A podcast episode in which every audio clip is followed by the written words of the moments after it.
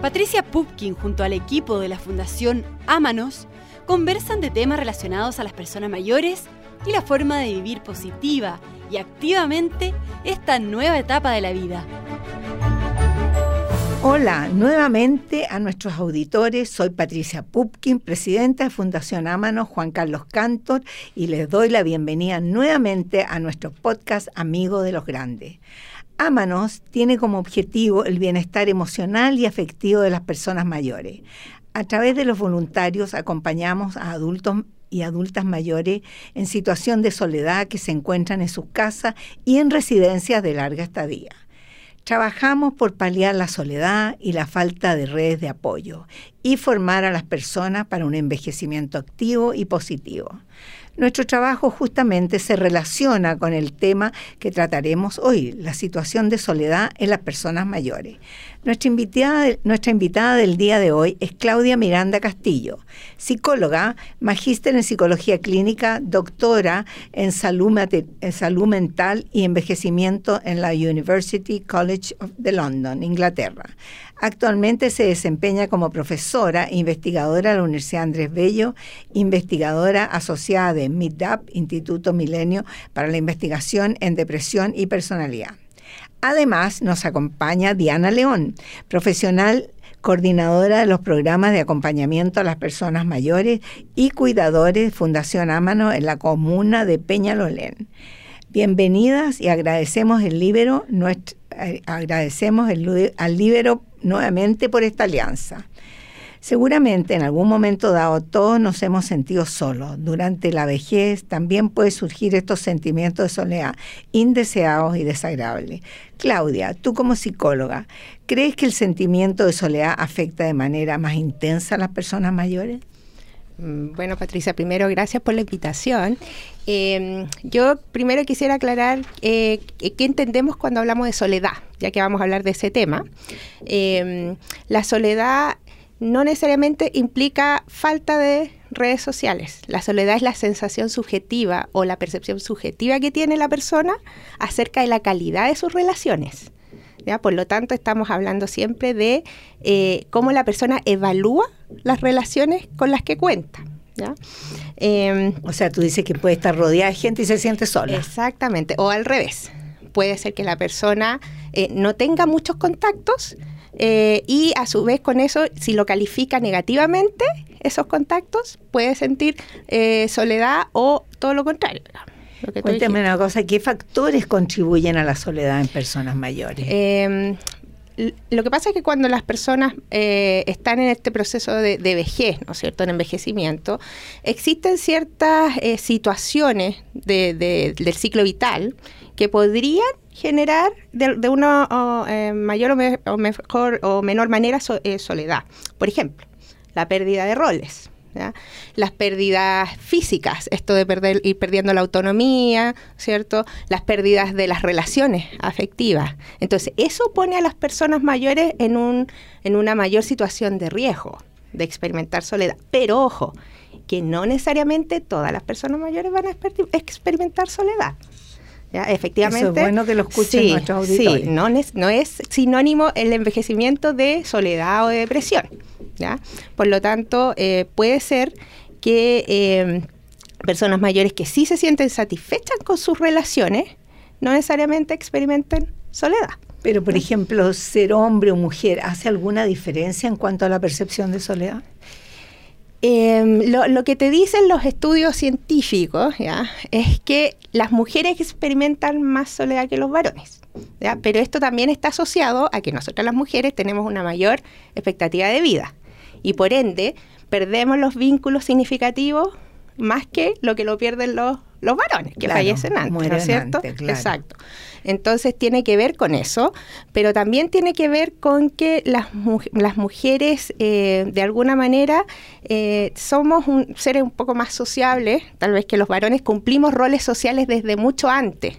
Entonces, en ese sentido, estas pérdidas las sentimos tal vez más significativas eh, en, en, en, la vejez. ¿ya?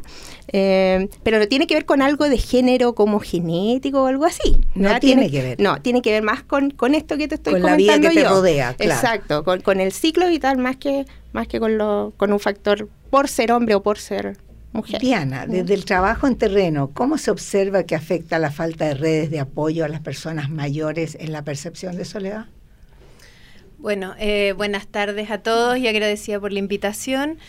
Eh, la falta de redes de apoyo indudablemente que afecta, afecta muchísimo a las personas mayores, ya que para ellos en el fondo va a ser fundamental saber que cuentan con alguien, saber que tienen alguien a quien recurrir en caso de necesitar ayuda.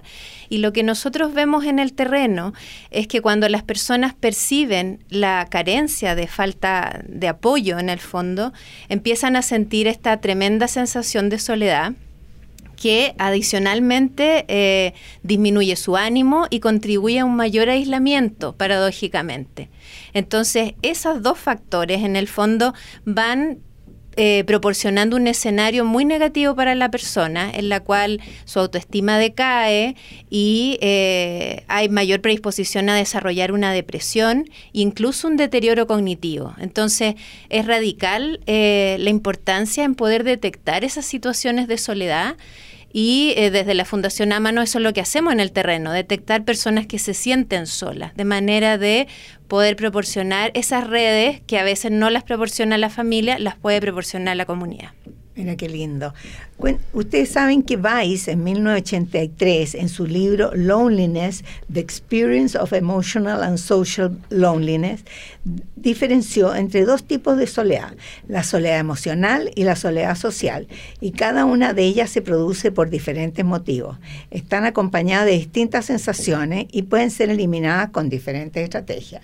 Claudia, ¿nos podrías contar un poco sobre la diferencia de estos conceptos?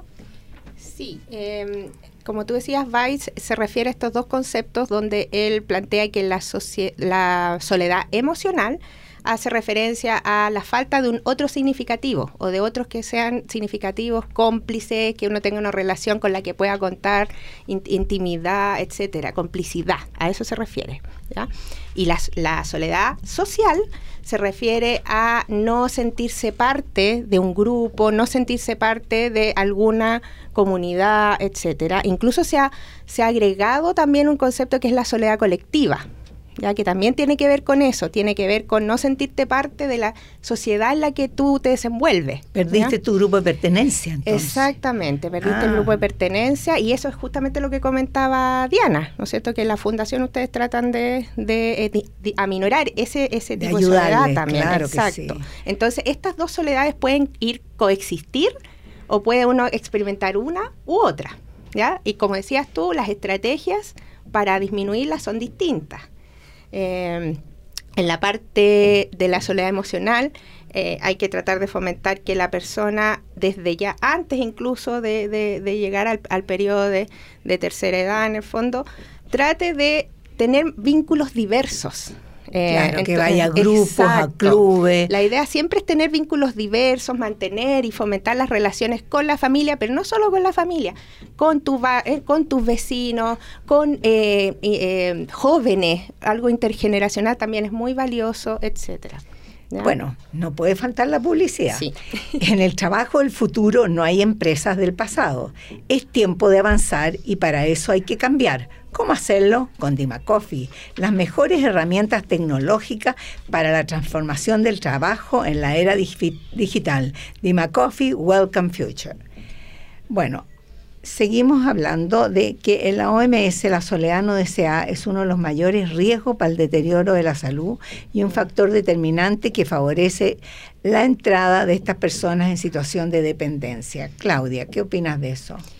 Eh, sí, eso efectivamente eh, se ha comprobado además eh, que eh, la soledad sí se relaciona con una salud deteriorada. Y una salud deteriorada ob obviamente nos lleva a tener una peor funcionalidad y a ser más dependiente. Esto puede pasar por distintos mecanismos. La soledad o la forma que las personas reaccionan o, o, o, o li lidian con la soledad puede conducir a excesos eh, eh, por ejemplo, abuso de alcohol, excesos en la alimentación, etcétera, y eso te hace tener vidas de, o sea, hábitos de vida no saludables, pero también, por lo que comentaba un poco Diana, esto de la desesperanza aprendida, que si tú reaccionas a la soledad de una manera en que te empiezas a aislar, ves todo negativo, eh, tus percepciones, captas solamente lo negativo del mundo, lo ves como algo amenazante, dejas de involucrarte. Claro, eso es lo que transmite, entonces nadie se acerca Exactamente. Claro que sí. Ahora, otro aspecto relacionado con el proceso de envejecimiento poblacional que merece la atención es el fenómeno social denominado aging in place o aging at home, que se refiere a la preferencia de las personas mayores por seguir viviendo en sus propias casas con cierto nivel de independencia en lugar de vivir en una residencia. Diana, Sí, la, prevención de la soledad es muy importante. De partida, eh, creo que va a ser relevante en los territorios y las comunidades sensibilizar a la población al respecto, de manera de ir creando comunidades también más amigables, como decía Claudia, eh, fomentar el tema de los vecinos y la ayuda, sobre todo también intergeneracional. Eh, de alguna manera salir del individualismo y acercarnos, saludar, eh, ofrecer ayuda en determinados momentos. Eso va a ser importante, sobre todo en, falta de políticas públicas, a veces que puedan paliar estos efectos de la soledad, ir generando entre nosotros mismos sociedades más inclusivas donde al mismo tiempo favorezcamos un envejecimiento activo desde épocas también más tempranas, es decir, lo mismo que comentabas tú, Claudia, en el sentido de no solamente cultivar las relaciones familiares, sino relaciones de todo tipo. Los vínculos es lo que es más importante. En el fondo necesitamos como seres humanos no solo recibir, sino también dar para sentirnos útiles. Dime una cosa, ¿qué programas adecuados tienen ustedes en, en, la, en, Peñarolén para poder ayudar a las personas mayores a mitigar la soledad? Eh, nosotros estamos trabajando en colaboración con los SESFAM y ellos generalmente nos derivan casos en Peñalolén en los cuales nosotros nos acercamos eh, pesquisamos estos casos y generamos la alianza con un voluntario que acompaña a estas personas mayores. Y increíblemente tenemos, eh, no increíblemente, sino que felizmente, tenemos el efecto y lo hemos probado de que eh, las personas mejoran en su sensación de bienestar al cabo de unos meses, se sienten con más ganas de participar y mejora su estado de ánimo y eso es muy importante. Mira qué importante lo que estás contando, ¿ah? yo encuentro muy importante. Claudia, hoy en día Hoy en día las estadísticas en Chile señalan que ha aumentado la tasa de suicidio en personas mayores. La soledad influye en la depresión eh, en personas mayores y en que, y en que tomen decisiones tan drásticas como el suicidio. Eh, sí, claramente, como lo, comentaba Diana también, la soledad es uno de los factores más importantes en el desarrollo de síntomas depresivos.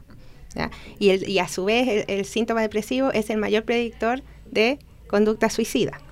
Por lo tanto, lo que sabemos ahora es que en las personas mayores de 80 años es donde está la mayor tasa de suicidios. Y ojo con los varones, además, porque los varones tienen menos ideación suicida, o sea, están pensando menos en eso, pero cuando lo piensan, lo ejecutan. Sí, ah, mira Exacto, son mucho más efectivos. Entonces es un desafío que existe para, para las fundaciones, para las organizaciones sociales, para el sistema de salud. Es más difícil cómo puede detectar uno, tú como psicóloga? Es, complejo porque los varones no llegan a los, a los servicios, claro, no llegan a nosotros, a las psicólogas. Entonces yo creo que hay que hacer un poco de educación, como decía Diana también, saber que a lo mejor los varones no van a expresar esos síntomas depresivos igual que las mujeres, a lo mejor va a ser de otra forma, más, de manera de que ellos estén más, más irritables eh, o, más apáticos. Son otras las formas en que se puede expresar esta depresión. Entonces hay que estar ojo y hay, un trabajo que hay que hacer como para educar a la población que estemos ojo con eso. Ya, volvemos a la publicidad. Una oficina sin papel es un buen negocio. Es tiempo de avanzar y para eso hay que cambiar ¿Cómo hacerlo? Con Dimacoffee, las mejores herramientas tecnológicas para la transformación del trabajo en la era digital. Dimacoffee Welcome Future. Bueno, seguimos aquí en esta conversa tan entretenida e importante para las personas que nos están escuchando, ¿no es verdad? Hace unos días en redes sociales un profesional que trabaja en residencia de larga estadía en España hacía una reflexión sobre un comentario que escuchó. Ahora nos ha dado por hablar de soledad y les insistimos a los mayores que deben preocuparles su sociedad. Su soledad es también una manera de paternalismo. Les pregunto a ambas, a ambas, Diana y Claudia, ¿creen que es paternalista esto? Por mi parte, yo creo que el llamar y sensibilizar de alguna manera a preocuparnos de la soledad no me parece paternalista, sino que al contrario, creo que es una llamada de alerta. Hemos vivido, insisto, en sociedades muy individualistas, donde esos han sido los valores que han primado, pero eh, el tema de la soledad es algo que nos convoca a todos. Todos en algún momento nos hemos sentido solos. Eh, y por lo tanto tenemos que salir del yo para acercarnos a otras personas. Insisto que este tema también de la soledad debe ser abordado de manera bien multidimensional en el sentido de que convoca a la persona una responsabilidad en el sentido de cultivar sus relaciones a todo lo en todas sus redes y las personas cercanas que tenga desde etapas tempranas, convoca a las familias, convoca al Estado, convoca a las comunidades. Em, esto es algo que nos convoca a todos. Entonces, de alguna manera, el, ir creando eh, sociedades también más amigables y más preocupadas del otro, creo que es un valor eh, a considerar en estos tiempos, la solidaridad. Pero no es paternalista lo que él dice, ¿no? O sea, depende cómo lo consideremos. Lo que dice Diana, yo estoy totalmente de acuerdo con ella. Esto de que de alguna manera tenemos que evitar lo, que es la exclusión simbólica, ¿no es cierto? Esto de el viejismo, esto de tener los prejuicios contra la vejez y que la misma persona se termina la misma persona se termina creyendo esos prejuicios. O sea, yo como adulto mayor no voy a ser capaz de hacer nada, yo voy a estar súper mal, voy a estar enferma, me va a fallar la memoria, etcétera. Si la misma persona se lo cree, claramente es, la profecía autocumplida. Exactamente. Entonces tiene que ver un poco con eso, con la sensación que puede tener la misma persona de integrarse a la sociedad, pero también tiene que ver con lo que decía Diana, esto de la sociedad más inclusiva, esto de, de educarnos para votar esos prejuicios, dejarlos de lado. Eh, y de esa manera vamos a poder incluir a, las personas mayores. Ahora, ojo que no es que nosotros le tengamos que imponer a una persona el tema de la soledad o etcétera. A lo mejor por, e, en ese sentido se podría llamar un poco de paternalismo si nosotros imponemos el tema, cuando en realidad para una persona puede no ser tema. Eh, pero efectivamente, como dice Diana, en términos de sociedad, debiéramos incluso partir antes conversando estos temas para que preventivamente no lleguemos a desarrollar estos sentimientos de soledad cuando ya es un poco más difícil tal vez eh, intervenir sino que desde antes, ¿no es cierto? Las familias, educar a la familia, educar a nivel de país, educarnos a nivel de sociedad, etcétera. Pero yo le voy a contar algo que me pasa a mí. A mí no me gusta estar sola. Ah, entonces siempre ando buscando que me acompañe o dónde ir a tal parte y espero que esto no se vuelva más difícil con los años. Ah, pero la sensación de estar sola en la casa es una cosa que, no me agrada ah, y espero que la voy a ir trabajando gracias a, esta, a, este, a este programa. Pero me gustaría que le diéramos a, nuestro, a nuestros auditores algunos tips para superar el sentimiento de soledad a las personas mayores. Bueno, más que tips, es que la palabra tips no, no me gusta tanto porque suena como una receta, sí. Y esto es algo más complejo. Pero, pero sí yo creo que la recomendación que ha sido parte, digamos, de esta conversación es a fomentar nuestros vínculos y nuestras relaciones desde etapas tempranas. El no quedarnos solamente con una red pequeña de un vecino y un amigo, sino que cultivar más relaciones, más extensas y ojalá eh, con buena calidad es la calidad lo que importa. Como decía Claudia, una persona puede tener poquitas redes, pero la calidad de esos vínculos es buena y no se siente sola. Pero en cambio puede pasar lo contrario, ¿cierto? Entonces el tema de los vínculos es central. ¿Sabes eh, lo que lo acabo de pensar? Cuando uno es joven, eh, te juntas con medio mundo. ¿ah? y no te importa qué piensan de ti o no, qué no piensa. Pero a medida que vas envejeciendo, te da miedo lo que la gente opine. Entonces te pones más cautelosa. ¿Ah? de no contar muchas cosas privadas tuyas. y yo creo que eso también perjudica la soledad, ¿ah? porque ya pasó la juventud, ya hablamos lo que quisimos hablar, pero ahora si yo soy amiga de un grupo y voy a un club y cuento cosas de mi vida o experiencias, yo creo que van a ser muy bien recibidas. Sí, probablemente sí. O sea, eso tiene que ver con la pertenencia a, grupos, eh, la búsqueda activa de dicha pertenencia.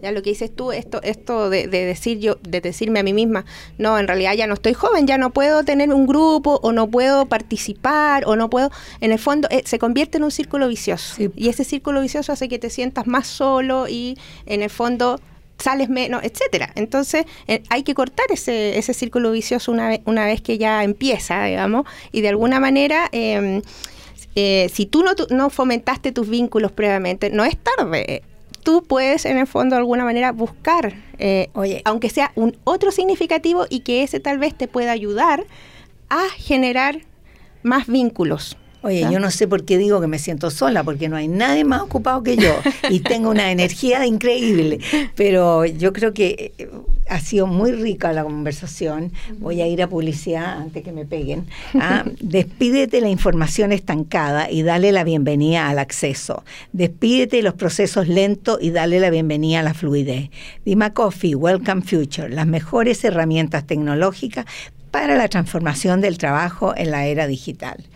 Bueno, mis queridas, ha sido un agrado. Yo creo que hemos conversado un tema que es denso, pero muy bien llevado ¿ah? y con buenos, buenos consejos, más que consejos, buen contenido. ¿ah? Así que las felicito, ha sido un agrado estar con ustedes. Muchas gracias. Gracias. gracias.